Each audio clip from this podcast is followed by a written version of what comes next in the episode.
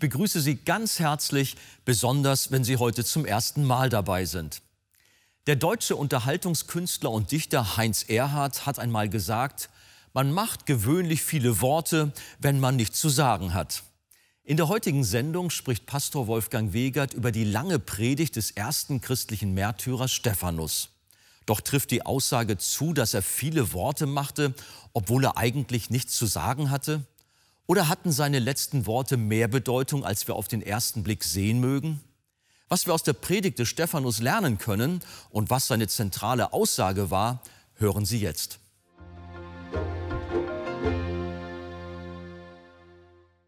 Nun haben wir heute die Predigt von Stephanus. Und liebe Gemeinde, Stephanus ist der erste Mensch, der für sein Zeugnis von Jesus ums Leben gekommen ist. Der erste christliche Märtyrer. Apostelgeschichte 7 von Vers 1. Da sprach der hohe Priester zu Stephanus, verhält sich denn dies so?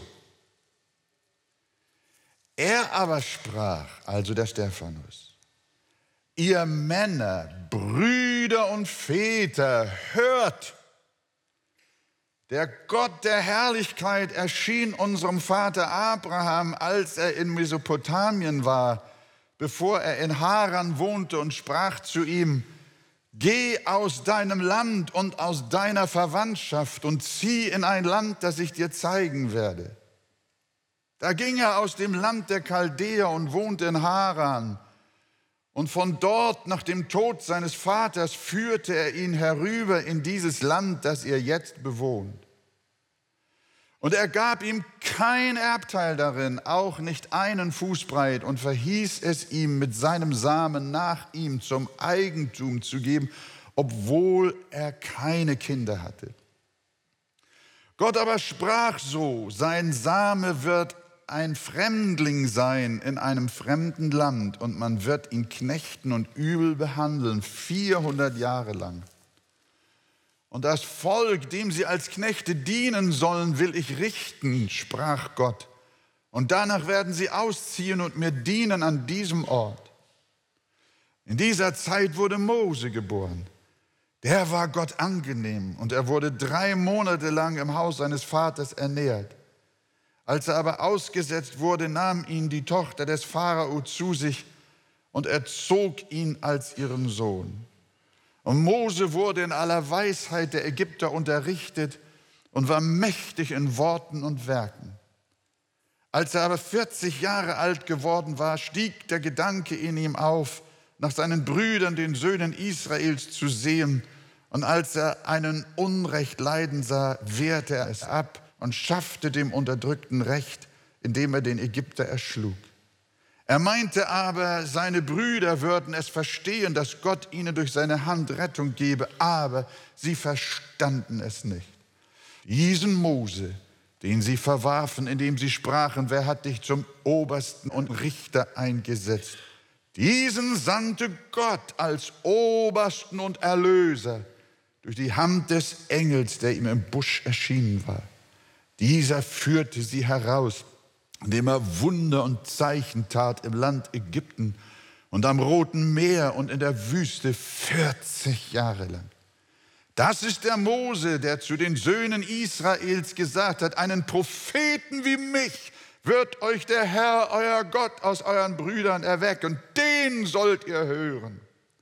Ihr Halsstarrigen und Unbeschnittenen, an Herz und Ohren. Ihr widerstrebt alle Zeit dem Heiligen Geist, wie eben auch eure Väter, so auch ihr. Welchen Propheten haben eure Väter nicht verfolgt? Und sie haben die getötet, die vorher Kunde gaben von dem Kommen des Gerechten, dessen Verräter und Mörder ihr geworden seid. Ihr, die ihr das Gesetz auf Anordnung von Engeln empfangen und es nicht gehalten habt. sie aber das hörten, schnitt es ihnen ins Herz und sie knirschten mit den Zähnen über ihn. Und wir wissen, wie es weitergeht.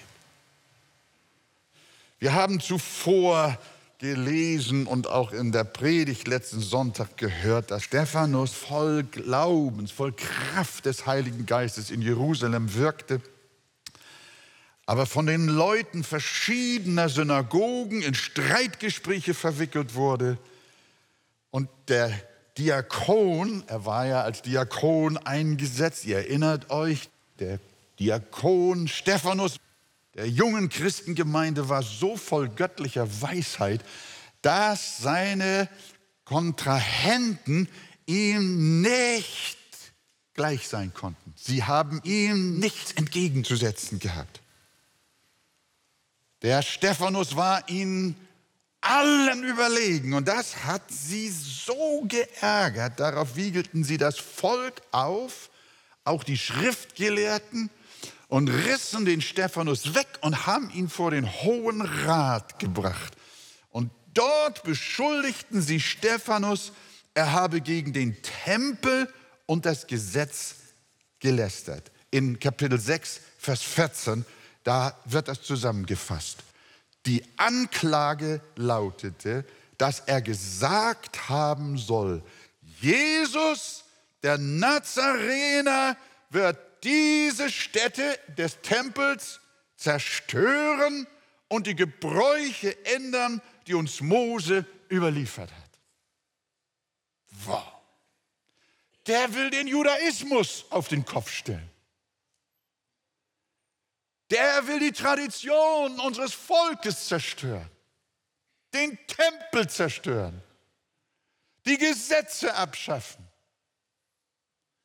Das geht ja gar nicht, das ist ja Gotteslästerung. Und so haben sie es nochmal zusammengefasst und der Hohe Rat hört sich das an. Und jetzt kommt unser Kapitel, Vers 1. Der hohe Priester fragt den Stephanus, ist das so? Ist das so, was die sagen? Willst du den Tempel zerstören? Willst du die Gebräuche des Gesetzes zerstören und ändern? Und dann kam die Predigt. Natürlich hat Stephanus das so nicht gesagt, wie sie ihm das unterstellt haben.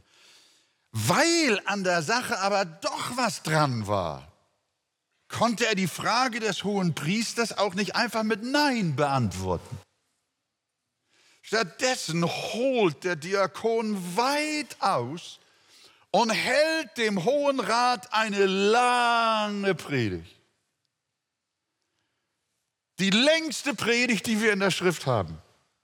Zumindest wenn wir das Buch der Prediger mal weglassen. Das relativ kleine Neue Testament nimmt sich den Platz und verwendet 52 volle Verse für den Abdruck der Predigt.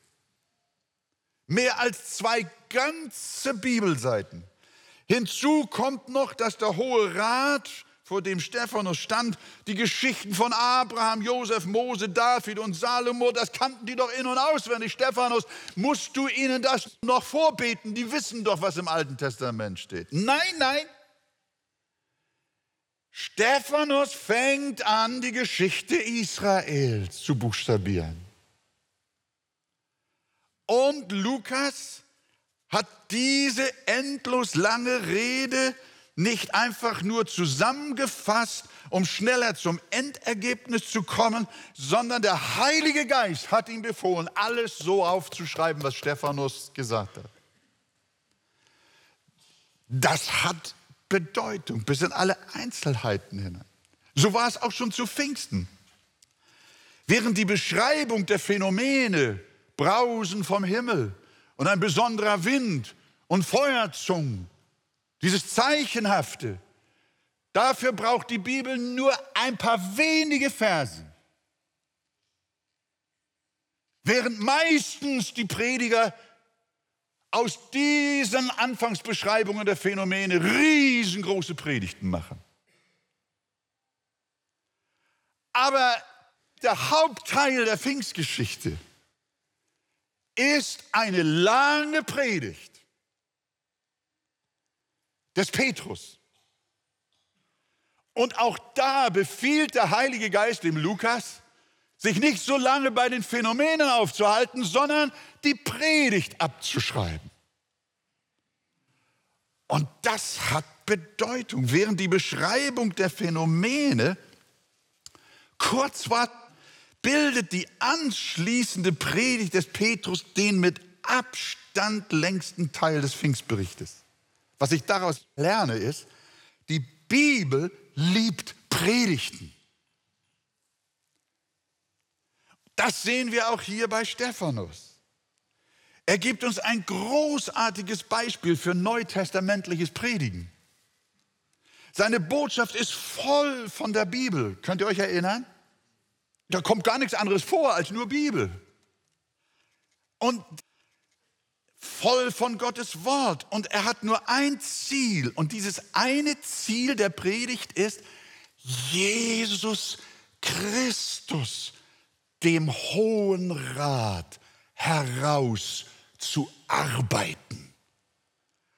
Aus dem Buch des Alten Testamentes. Stephanus zeigt uns in dieser Predigt, dass Jesus der Schlüssel für das Alte Testament ist. Man kann auch sagen, der Code oder das Kennwort. Ohne den Herrn Jesus kann niemand das Alte Testament verstehen. Und genau das war das Problem der Pharisäer. Ohne den Herrn Jesus Christus kann niemand die Psalmen verstehen, kann niemand die fünf Bücher Mose verstehen, kann niemand die Propheten verstehen, kann niemand die Verheißungen verstehen. Ohne den Herrn Jesus Christus als Schlüssel zu dem alten Buch der Juden kann niemand das Buch des ersten Bundes kapieren. Und vor diesem Problem steht Stephanus, der einfache Diakon. Gewiss kannte der Hohe Rat das Alte Testament, aber sie verstanden es nicht. Denn sie verwarfen den Schlüssel dazu, haben den Schlüssel weggeworfen und haben Jesus umgebracht. Sie haben den Stein, den Gott zum Eckstein für das gesamte Alte Testament gemacht hat, den haben sie verworfen als schlaue Bauleute.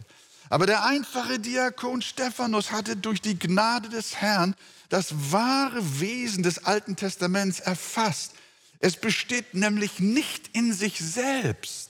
Es ist kein in sich abgeschlossenes Buch, sondern es handelt in allen seinen Teilen von dem kommenden Erretter Jesus Christus. Und zwar in Form von Symbolen, von Bildern, von Geschichten und Erzählungen, von Typen und auch von Ritualen. Darum ist Stephanus Predigt voll von Beweisführungen und Zitaten aus dem Alten Testament. Ihr erinnert euch, so hat auch Jesus gepredigt. Fast alle seine entscheidenden Predigtworte sind Zitate oder Bezugnahmen aus den alten Schriften. Jesus predigte durch sein Leben und Wirken die Bedeutung des Alten Testaments. Dasselbe tat auch Paulus. Er erklärte das Evangelium aus dem Alten Testament heraus. Wenn ihr nur mal den ersten Brief nehmt, den Römerbrief, der ist gespickt. Der ganze Römerbrief speist sich aus Texten des Alten Testamentes. Und er entwickelt und erklärt und stellt das Evangelium dar aus den uralten jüdischen Texten und sagt, das ist das Geheimnis. Das dürfen wir verstehen. Wir sollten heute unsere Predigten auch nicht so sehr mit Argumenten aus den Medien belegen oder mit dem, was andere Leute schreiben, sondern wir sollten unsere Predigten mit der Schrift begründen. Denn die Schrift legt die Schrift aus. Das ist ein unglaubliches Geheimnis. Deswegen ist dieses Buch so vollmächtig. Um das Buch zu verstehen, brauchst du nicht andere erklärende Schriften sondern um das Buch zu verstehen, brauchst du die Schrift. Die Bibel wird nicht dadurch verstanden, dass man Erklärungen von außerhalb von ihr gibt, sondern die Fragen, die die Bibel hat, werden erklärt und beantwortet aus der Bibel selber. Und das ist ein ganz großes Wunder. Und deswegen ist dieses Buch eben anders als alle anderen Bücher der Welt. Und nach meiner Überzeugung ist es so, dass wenn ein Pastor, ein Prediger dieses Geheimnis, das nämlich die Schrift sich mit der Schrift auslegt, versteht, dann ist er auf dem besten Wege, das Geheimnis der Vollmacht beim Predigen zu erkennen. Deswegen sagt Paulus, predige das Wort.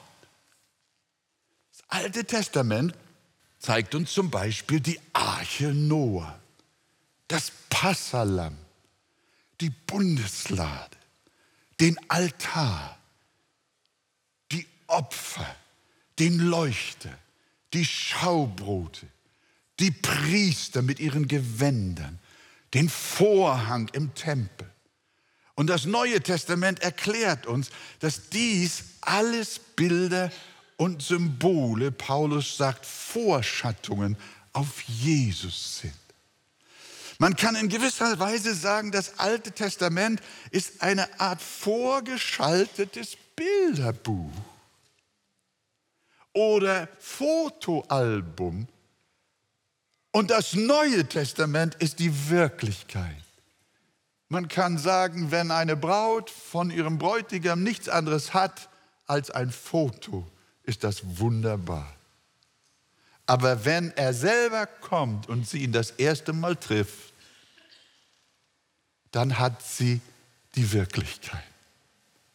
So ist das Alte Testament ein Foto. Und das Neue Testament ist die Wirklichkeit. Jesus Christus, der Bräutigam seiner Erlösten und seiner Gemeinde. So ist es beispielsweise auch mit bestimmten Persönlichkeiten des Alten Testaments. Sie waren nicht nur in sich selbst besondere Menschen, sondern sie bildeten zu gewissen Teilen ihres Lebens den kommenden Christus ab. Sie waren eine Figur auf Jesus, zum Beispiel erinnern wir uns an die Geschichte von der Opferung Isaaks. Da begegnet uns Jesus in der Person von Isaak.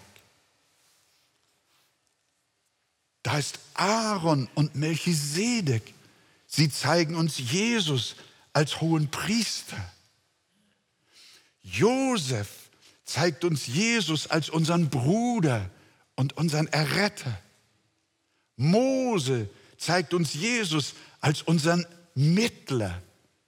Und David zeigt uns den Herrn als unseren König. In all diesen Biografien und vielen anderen sehen wir Jesus. Und auch das Gesetz ist ein Vorbote auf den kommenden Messias. Das Gesetz war nie ein Heilsweg. Aber die Pharisäer und das Judentum hat es so verstanden, als würden wir durch das Halten des Gesetzes vor Gott gerecht werden und selig werden. Aber die Texte des Alten Testamentes sind klar und sie sagen, nein, das Gesetz ist uns nie von Gott gegeben worden als ein Weg zum Heil, sondern das Gesetz ist uns nur deshalb gegeben worden als ein Weg zur Erkenntnis unserer Sündhaftigkeit. Das Gesetz ist ein Vorbote auf Jesus, weshalb ja der Galaterbrief schreibt, so ist also das Gesetz unser Lehrmeister auf Christus hin geworden, damit wir aus Glauben gerechtfertigt würden. Auch die wunderbaren Erzählungen und Geschichten aus den alten Büchern der Bibel handeln nicht in erster Linie von menschlichen Gestalten, sondern vornehmlich von einem einzigen Helden, nämlich von dem kommenden König, Priester und Prophet, Jesus Christus, unserem Herrn. Das Alte Testament handelt von Jesus. Eine solche Sichtweise von der in Anführungsstrichen jüdischen Bibel hatten die Pharisäer natürlich nicht. Und wenn Stephanus gepredigt haben sollte, dass Jesus den Tempel zerstöre, dann hat er natürlich nicht buchstäblich dazu aufrufen wollen, dann hat er nicht die Abrissbirne holen wollen, sondern er sah in dem Tempel das, was der Tempel in Wirklichkeit war, nämlich ein Bild auf Jesus. Ein Symbol, ein vorübergehendes Zeichen wie alles andere im Alten Testament. Aber für die Pharisäer war der Tempel Ausdruck der Herrlichkeit Gottes. Aber der Phanus wusste, die Herrlichkeit Gottes offenbart sich in dem Tempel nur bildhaft. Wahre Herrlichkeit Gottes offenbart sich in einem anderen Tempel, in Jesus Christus.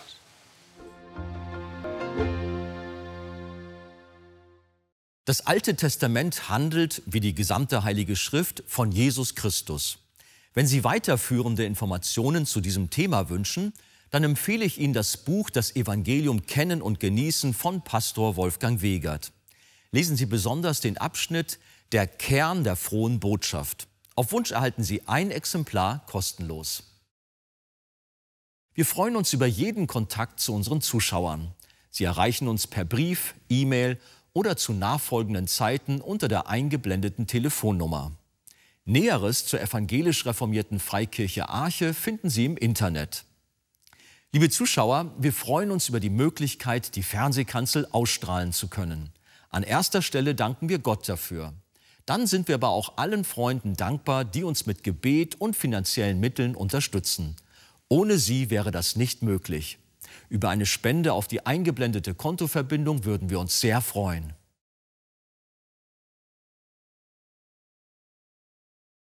Das war's für heute. Vielen Dank für Ihr Interesse.